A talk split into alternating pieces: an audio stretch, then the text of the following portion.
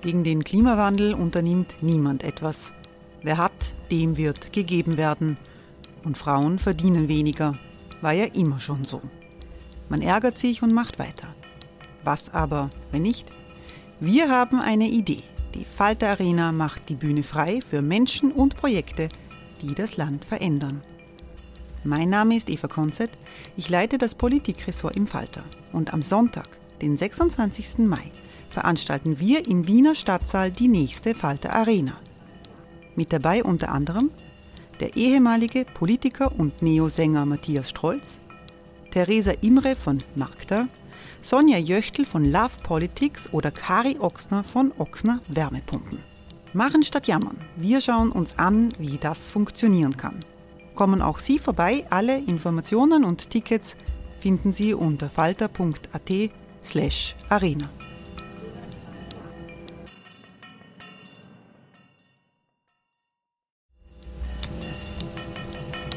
Falter-Podcasts werden durch Werbung unterstützt.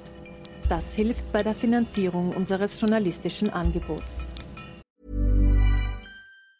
Hey, I'm Ryan Reynolds. Recently, I asked Mint Mobile's legal team if big wireless companies are allowed to raise prices due to inflation. They said yes. And then when I asked if raising prices technically violates those onerous two-year contracts, they said, "What the f*** are you talking about? You insane Hollywood ass." So to recap, we're cutting the price of Mint Unlimited from $30 a month to just $15 a month. Give it a try at mintmobile.com slash switch. $45 up front for three months plus taxes and fees. Promoting for new customers for limited time. Unlimited more than 40 gigabytes per month. Slows. Full terms at mintmobile.com.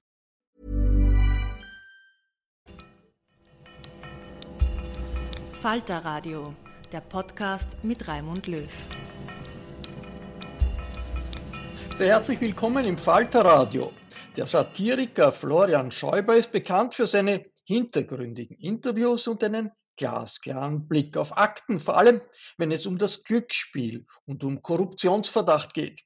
Jede Woche nimmt er die heimische Verdachtslage rund um den Glücksspielkonzern Novomatic oder das BVT unter die Lupe.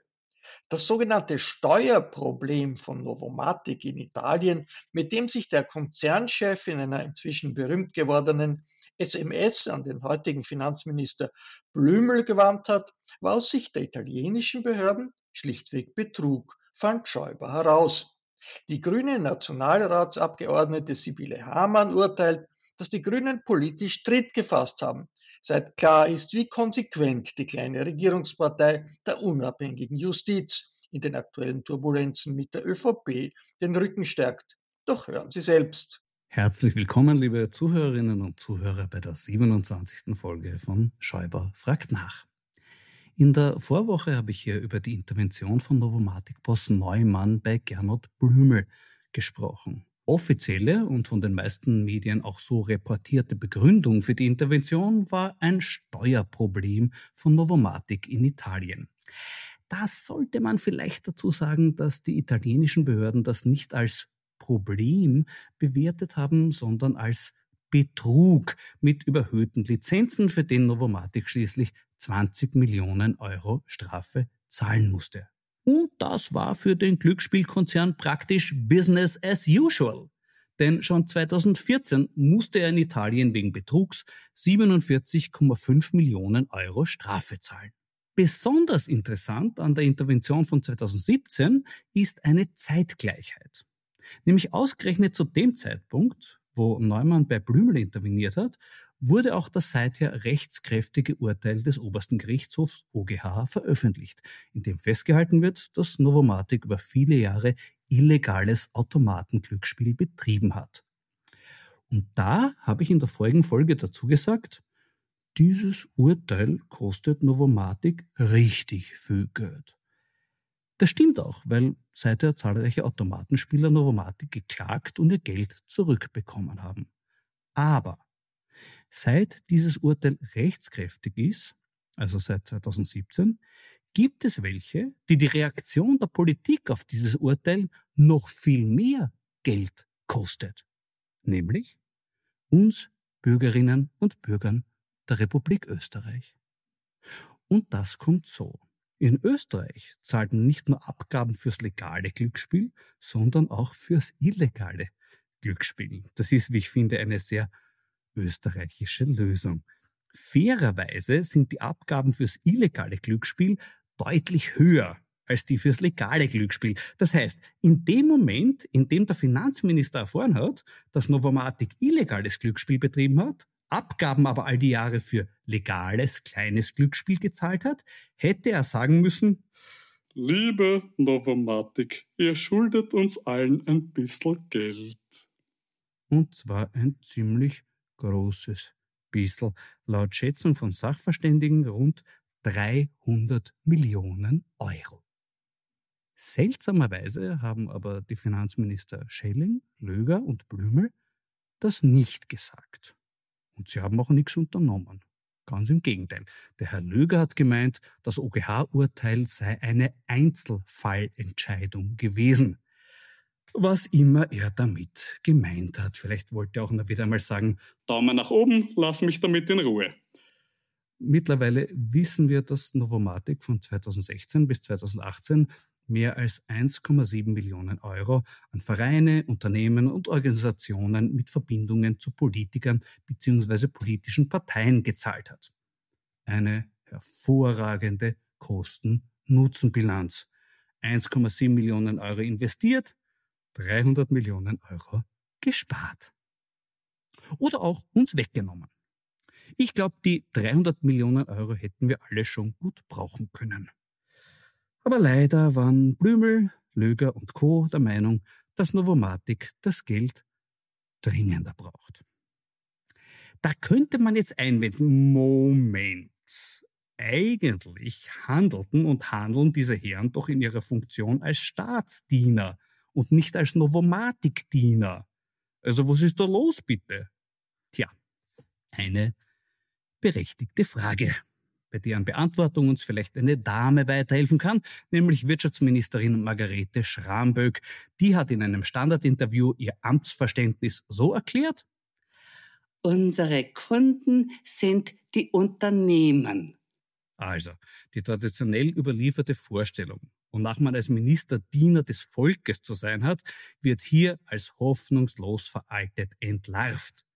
Kundendienst statt Staatsdienst lautet das neue Motto. Im Finanzministerium wurde das offenbar im Sinne von Novomatic konsequent durchgezogen. Ist die Frage, ob sich diese strikt unternehmensorientierte Interpretation des Themas auch in anderen Ministerien durchsetzt. Falls ja, muss sich beispielsweise das Verteidigungsministerium nicht mehr primär mit den Sorgen und Nöten des Bundesheeres herumschlagen, sondern kann sich endlich ganz auf die Wünsche der Rüstungskonzerne konzentrieren. Im Bildungsministerium wäre die ewige Streitfrage, ob die Anliegen der Lehrer, Schüler oder Eltern dringlicher sind, endlich gelöst, indem künftig keine der drei Gruppen, sondern stattdessen Nachhilfecamps und Matura-Party-Urlaubsveranstalter als Kunden bevorzugt behandelt werden. Das Sportministerium könnte die Vergabe von Fördermitteln direkt an Peter Schröcksnadel und Didi Mateschitz outsourcen und das Außenministerium sollte über bessere Serviceangebote nachdenken, zumal sein Internetserver auch schon einmal von Kundenbeschwerden aus Russland lahmgelegt wurde. Der Margarete Schramböck muss man aber hoch anrechnen, dass sie zumindest ab und zu an die Bürgerinnen und Bürger denkt und uns was bietet nämlich Unterhaltung. So erst vor kurzem wieder, als sie über die krachend gescheiterte 1,26 Millionen Euro teure Pleiten, Pech und Pannenplattform Kaufhaus Österreich gesagt hat, was gut gelungen ist, ist der Bekanntheitsgrad. Schöneres hätte 1986 der Bürgermeister von Tschernobyl über seine Heimatstadt auch nicht sagen können. Getoppt wurde das aber von Wirtschaftskammerboss Harald Mahrer. Dieser staatliche Multifunktionär hat in einem Presseinterview zu seinem Versagen beim Kaufhaus Österreich gemeint, es war ein Fehler, dass ich mir die Sache vorher nicht genauer selbst angeschaut habe. Aber man sieht, dass die alte Wolfgang Schüssel-Aussage richtig ist. Mehr privat, weniger Staat. Diese Verquickung von maximaler Chutzpe mit purem Blödsinn ist ehrfurchtgebietend. Da hätte er auch gleich antworten können. Es ist schade, dass ich mit meinem Versagen einige enttäuscht habe, aber man sieht, dass der alte Sponti-Spruch richtig ist. Trau keinem über 30. Was die Richtigkeit der Wolfgang Schüssel-Aussage betrifft, sind wir in jüngster Zeit um einige erstaunliche Erkenntnisse reicher geworden. Offensichtlich wurde in Österreich der in herkömmlichen Demokratien als staatliche Aufgabe gesehene Schutz der Verfassung schon vor längerer Zeit privatisiert. Nach ersten Geständnissen ranghoher Beamter des Bundesamtes für Verfassungsschutz und Terrorismusbekämpfung BVT haben einige Mitarbeiter dieser Behörde in den vergangenen Jahren im Sold privater Auftraggeber agiert. Dabei wurde den zahlenden Kunden eine breite Palette an Dienstleistungen offeriert. Abgesehen vom schwunghaften Handel mit Staatsgeheimnissen, geheimdienstlichen Dossiers, personenbezogenen Daten oder dem Verkauf einfacher Abfragen vom Dienstcomputer wurden auch individuell zugeschnittene Servicepakete geschnürt.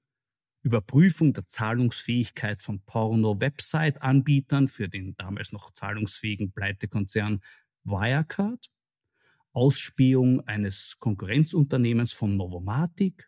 Es wäre geradezu peinlich für die geschäftstüchtigen BVDler gewesen, wenn Novomatic just bei Ihnen keine Gelegenheiten für Kooperationen gefunden hätte.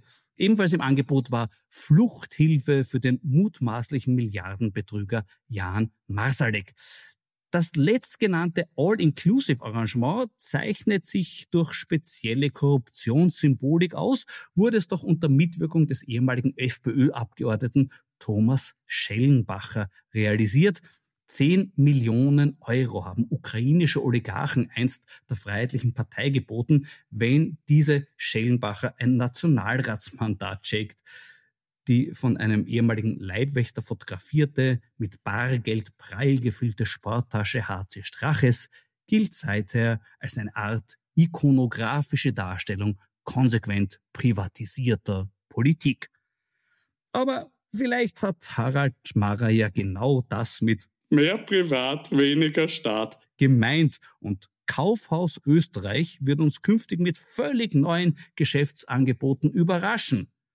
Privatwirtschaftlich orientierte Staatsschützer, Parlamentarier mit flexibler Agenda und offenem Ohr für Sponsoren oder Investitionskonzepte für die Beschleunigung von Kampfflugzeugkäufen könnten dort zu großen Rennern werden.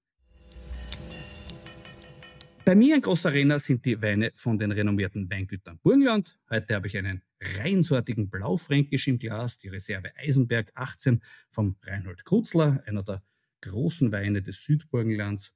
Hat ein unglaubliches Fruchtbouquet und gleichzeitig aber auch viel Mineralik. Der wird noch lange Freude machen. Prost! Ob und wie lange uns unsere Bundesregierung noch eine Freude machen wird, Darüber wird derzeit heftig spekuliert. Wie das aus Sicht der Grünen ausschaut, kann mir vielleicht meine heutige Gesprächspartnerin verraten. Sie ist die grüne Bildungssprecherin und Nationalratsabgeordnete Sibylle Hamann. Grüß dich, Sibylle. Hallo, lieber Florian. Äh, Sibylle, hätte ich dieses Gespräch mit dir vor ein paar Wochen geführt, wäre meine erste Frage vermutlich gewesen, ob die Grünen überhaupt eine Chance haben, sich in dieser Koalition auch nur in irgendeinem Punkt durchzusetzen. Mittlerweile hat sich das Blatt aber gewendet und man muss sagen, womit immer sich die Grünen durchsetzen wollen, wann, wenn nicht jetzt? Wie siehst du das? Ähm, so ähnlich wie du. Also ich bin zwar nicht ganz so streng mit uns und ich habe schon immer gewusst, dass es eine Zeit lang dauern wird, dass wir lernen, dass wir auch ähm, verstehen, wie das ist, wie sich das anfühlt, wenn man mitregieren kann, wenn man mitentscheiden kann, wenn man Macht hat.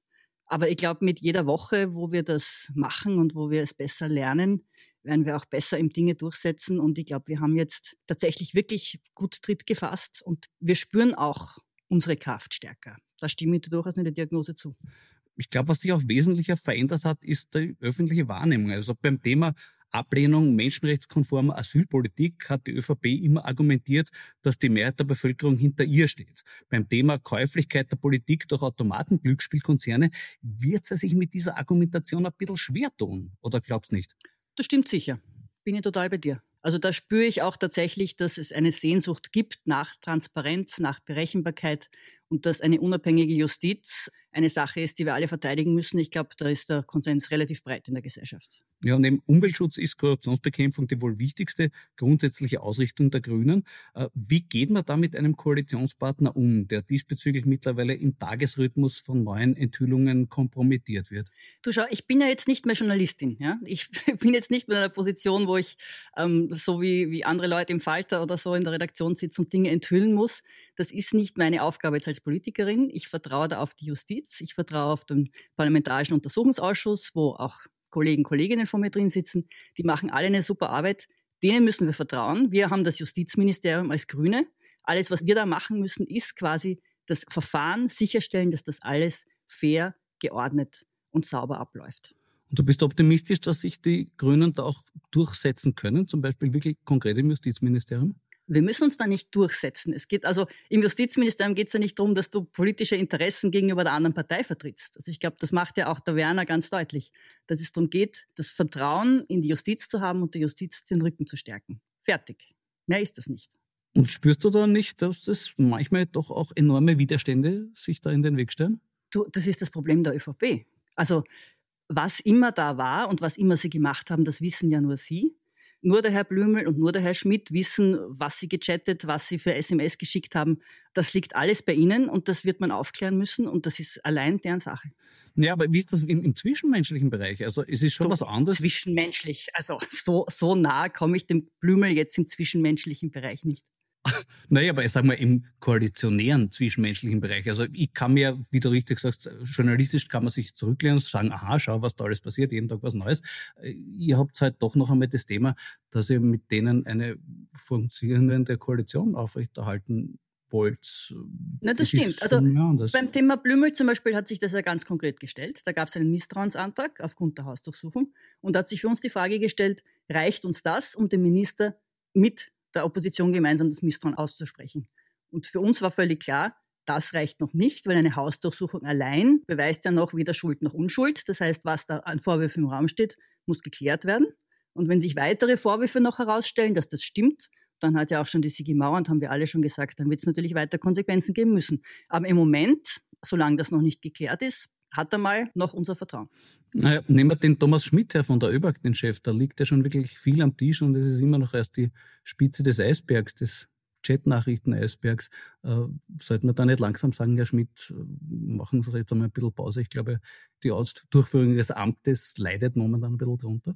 Na, was ich sagen würde, ist, Herr Schmidt, tragen Sie alles dazu bei, dass das so schnell wie möglich aufgeklärt wird. Mhm. Und das glaubst du, kann er, wenn er in der Position noch bleibt bei der ÖBAG, ist das für die ÖBAG gut? Du, äh, ist jetzt echt nicht mein Thema. Muss er machen, ist seine Angelegenheit. Also wir müssen uns ja nicht als Grüne jetzt jeden Rucksack selber anziehen und jeden Rucksack selber den Berg hinauftragen. Also das liegt jetzt wirklich bei denen, die unter Verdacht stehen, daran, diesen Verdacht aus dem Weg zu räumen. Ja, aber es gibt doch sicher auch Leute von der ÖVP, die sagen, ja hallo, ihr seid unser Koalitionspartner, also ihr müsst jetzt schon noch ein bisschen solidarischer sein. Na, aber auch das eben nicht. Schau, wir müssen nicht die Steine für die auf den Berg hinauftragen und solidarisch sein, indem wir uns jetzt bedingungslos auf ewig äh, verschwören, dass wir ihnen auf ewig die Stange halten, egal was rauskommt. Das können wir natürlich auch nicht. Hm.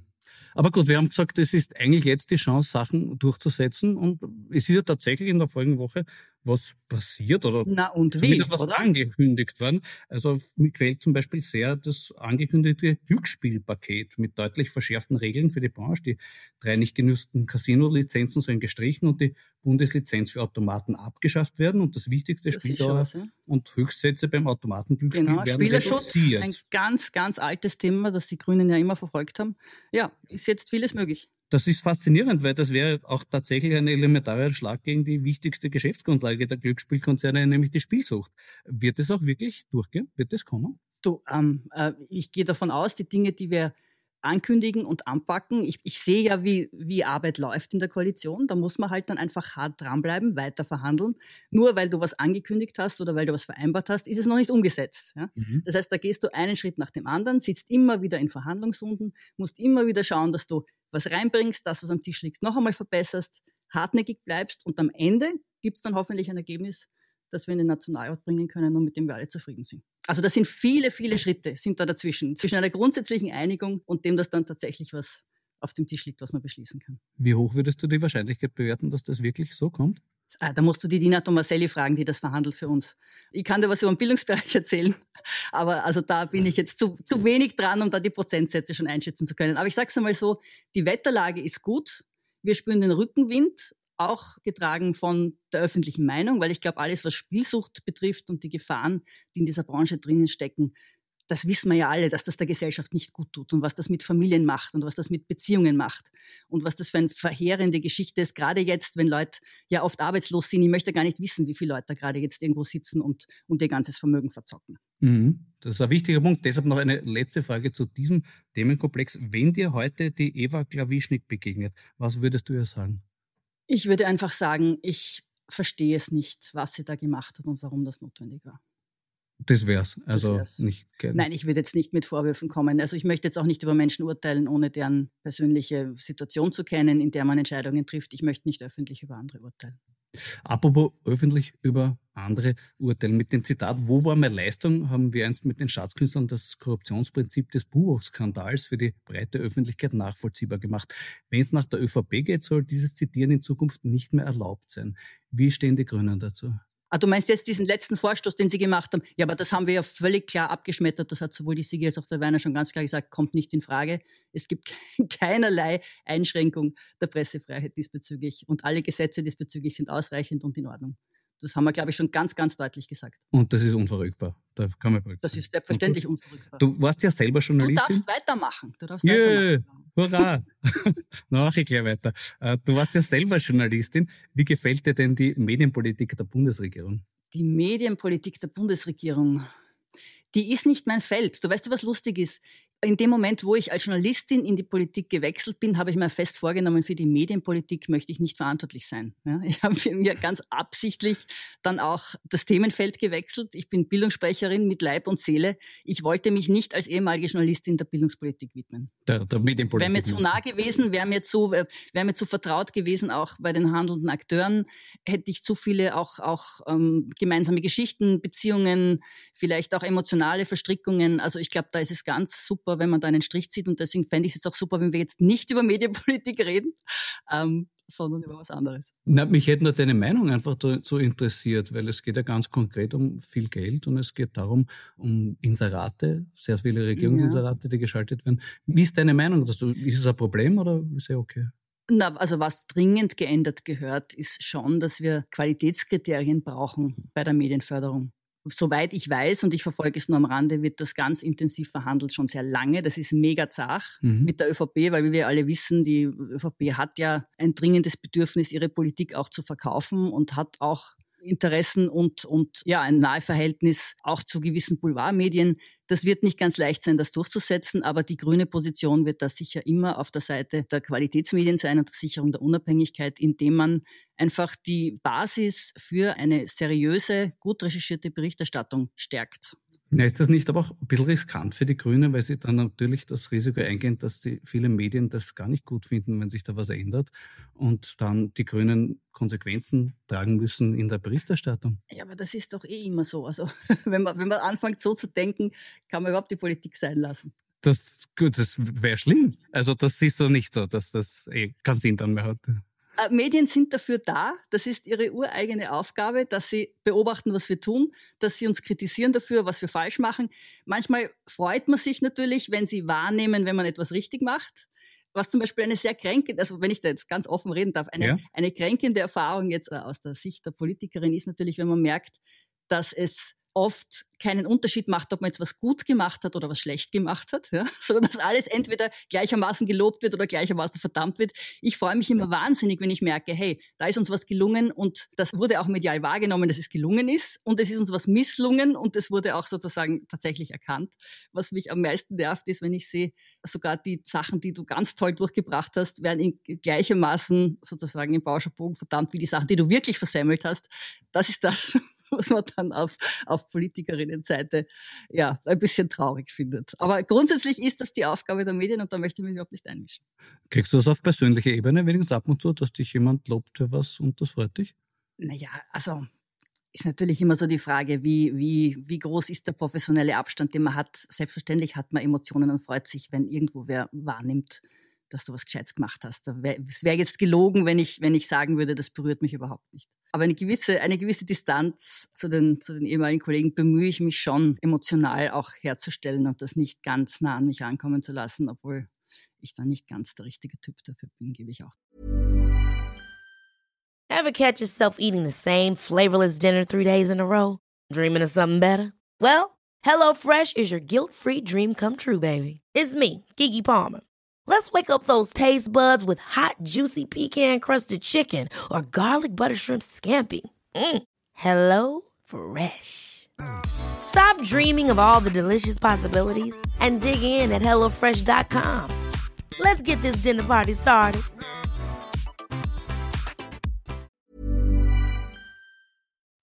Aber ich nehme nicht an, dass es Äquidistanz ist. Also ob jetzt der Janet was über dich schreibt oder ob im Falter was über dich steht. Ist Na, hallo, es ist natürlich viel verletzender, wenn es im Falter steht. Das ist doch völlig logisch. Also, ich meine, angenommen, der Janet würde mich beschimpfen, was er glaube ich, eh nicht mehr tut. Das hat er nur getan, als ich noch im Journalismus war. Dann fühlt man sich ja eh eher bestätigt und das ist mir auch wurscht. Ja, verstehe ich. Ganz aktuell, Portugal will seinen EU-Ratsvorsitz dafür nutzen, um das Projekt der europaweiten Finanztransaktionssteuer wiederzubeleben. Und die erste offizielle Reaktion ist gekommen aus Österreich. Interessanterweise nämlich ausgerechnet von Gernot Blümel. Und der hat gemeint, schlechte Ideen werden auch durch ständige Wiederholung nicht besser. Sehen die Grünen das auch so? sicher nicht. Ähm, würde ich sagen, hat Blümel nicht recht und werden wir schauen, ob das, das letzte Wort schon gesprochen ist und ich vermute nein. Ist das zum Beispiel ein Thema, wo die Grünen eine Chance haben, sich durchzusetzen?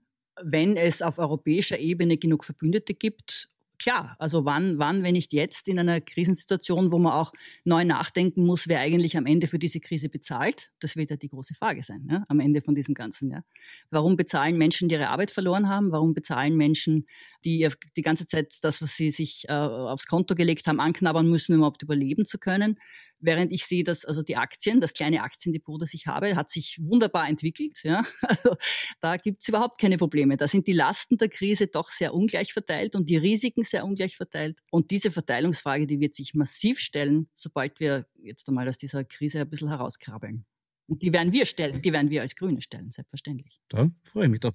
Und jetzt sind wir auch wirklich schon bei der Bildungspolitik quasi zwangsläufig. Das ist dein Spezialgebiet. Warum ist eigentlich die Bildungspolitik dein Spezialgebiet geworden? Du, ich weiß auch nicht. Ich habe gemerkt, auch schon in meiner journalistischen Zeit in den letzten Jahren, dass das die Themen waren, wo ich mich am meisten aufgeregt und am meisten emotional hineinsteigern konnte. Also ich habe wirklich, je mehr ich mich in Schulen umgeschaut habe und auch speziell was jetzt, was jetzt Kinder betrifft, die es von daheim her nicht so gut haben ähm, wie meine. Also die Empörung über die, über die Ungerechtigkeit in unserem System und über die Segregation im System und wie wir eigentlich Ressourcen vergeuden, indem wir es nicht schaffen, dass Kinder ihr ganzes Potenzial unterstützen. Das ist etwas, das ist so, das hat meinem allertiefsten Gerechtigkeitsgefühl so massiv widersprochen, dass ich den Eindruck hatte, da möchte ich was machen. Auch private Begegnungen mit Kindern, mit Jugendlichen, wenn du siehst, was man eigentlich alles rauskitzeln kann als Persönlichkeiten unter den richtigen Umständen und wie schön das ist, wenn da was wächst, ja. Ich habe gemerkt, da ist so viel Leidenschaft drin, da will ich einmal versuchen, auf politischer Ebene zu schauen, was da geht. Mhm. Jetzt ist die Bildungspolitik angesichts der Corona-Situation momentan besonders beeinträchtigt. Äh, wie siehst du die Lage? Es war natürlich eine, eine, eine extremst Ausnahmesituation, die uns alle an unsere Grenzen gebracht hat.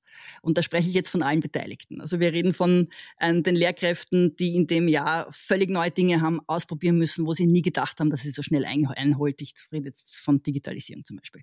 Wir haben Eltern erlebt, die plötzlich in dieser Ausnahmesituation waren, dass sie ihre Kinder den ganzen Tag um sich haben und, und die was fordern und was wollen und was brauchen und man gar nicht mehr weiß, wie man zurechtkommen soll mit den Ansprüchen. Und wir haben Kinder gehabt, die wirklich jetzt unter einem Jahr schon massivster sozialer Isolation total leiden und denen wir Dinge abverlangen, die wirklich gerade bei Kindern noch, noch schwieriger und noch schädlicher sind als bei allen anderen Gruppen. Und ich habe wirklich jetzt äh, die letzten Monate total gekämpft dafür, dass wir die Schule als sozialen Raum so früh wie möglich aufmachen, dass wir die Kinder so früh wie möglich wieder zusammenbringen, weil ich wirklich glaube, dass diese Isolation ganz, ganz vieles kaputt macht. Das ist uns in manchen Phasen besser gelungen, in manchen schlechter. Also eine Sache, die kann ich vielleicht erzählen, die mich wirklich freut, dass wir selbst in den Phasen des härtesten Lockdowns die Schulen immer offen gehalten haben für Kinder, die den Ort brauchen. Das habe ich Lernstationen genannt. Ja? Also das Angebot für Kinder, die zu Hause keine Ruhe haben, die zu Hause keine Hilfe haben, die zu Hause keine Arbeitsgeräte haben.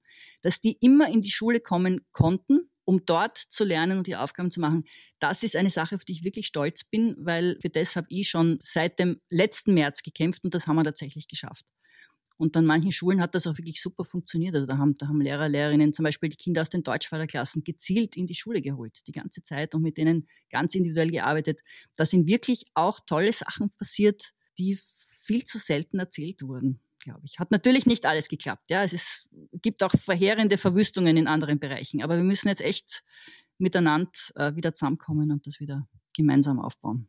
Man hat aber auch den Eindruck, nämlich auch gerade unter Grünen, dass die Frage Schule öffnen oder nicht zu einem Glaubenskrieg geworden ist, der oh, immer ja. massiver geführt wird, immer dogmatischer. Wie stehst du da dazu? Du, das spiegelt natürlich wieder, wie gespalten wir da überhaupt als Gesellschaft sind und wie wir da auch oft mit unseren Nerven total am Ende sind.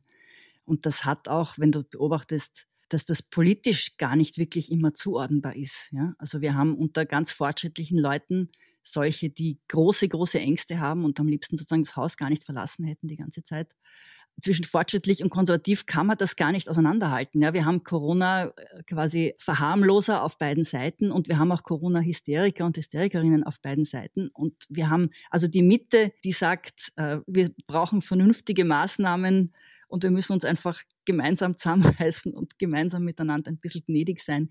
Die Mitte ist leider immer schmäler geworden. Mhm. Obwohl ich jetzt, zum Beispiel jetzt durch die neuen Schnelltests, die wir da jetzt haben, die auch nicht ideal sind, auch nicht super sind haben wir jetzt, glaube ich, schon einen Weg gefunden, wo Leute das Gefühl haben, sie können wieder was machen und sie haben wieder so eine Grundsicherheit und die wird sehr gern angenommen, scheint mir. Also es waren jetzt schon alle sehr, sehr erleichtert, dass wir so einen, zumindest ein Minimum an halbwegs Normalität wiederherstellen konnten in den Schulen.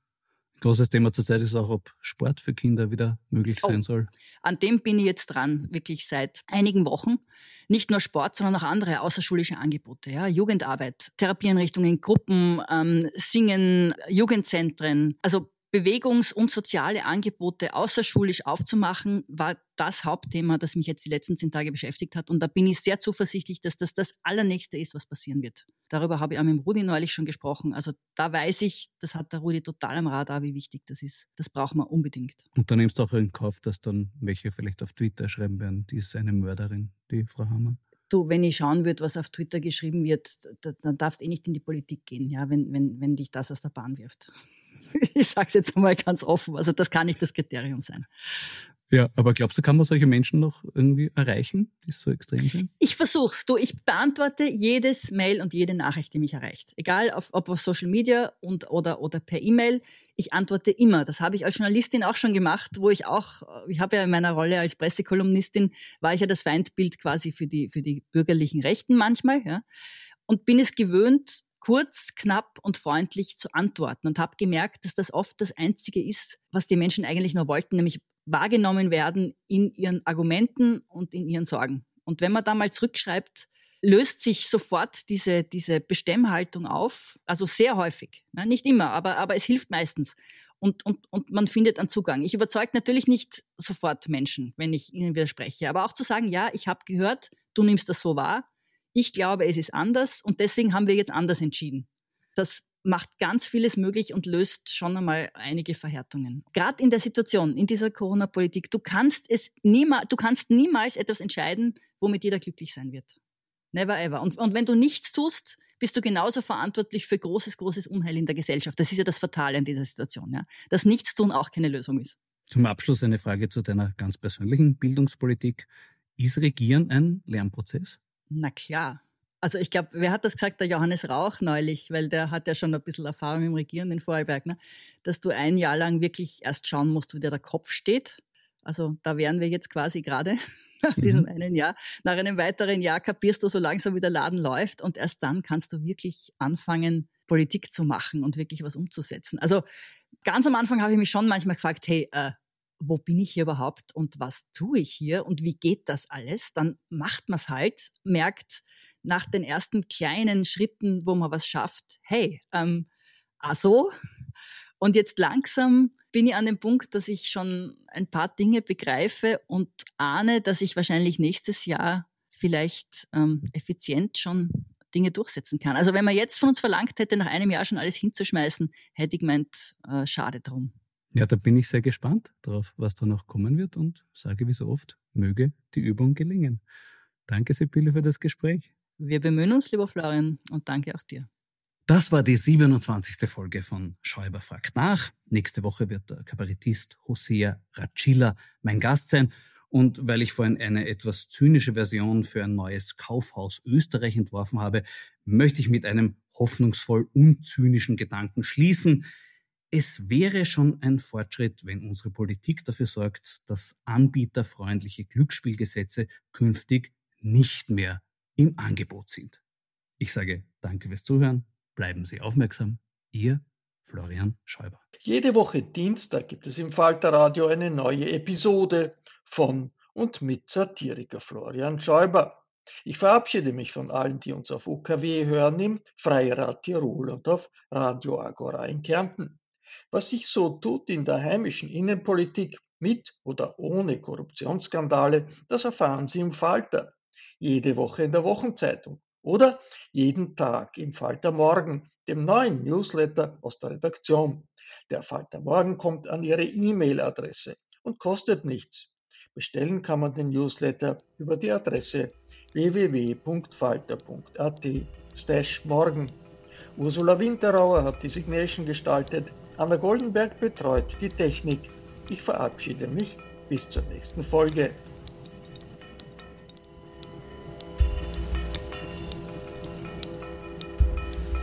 Sie hörten das Falterradio, den Podcast mit Raimund Löw.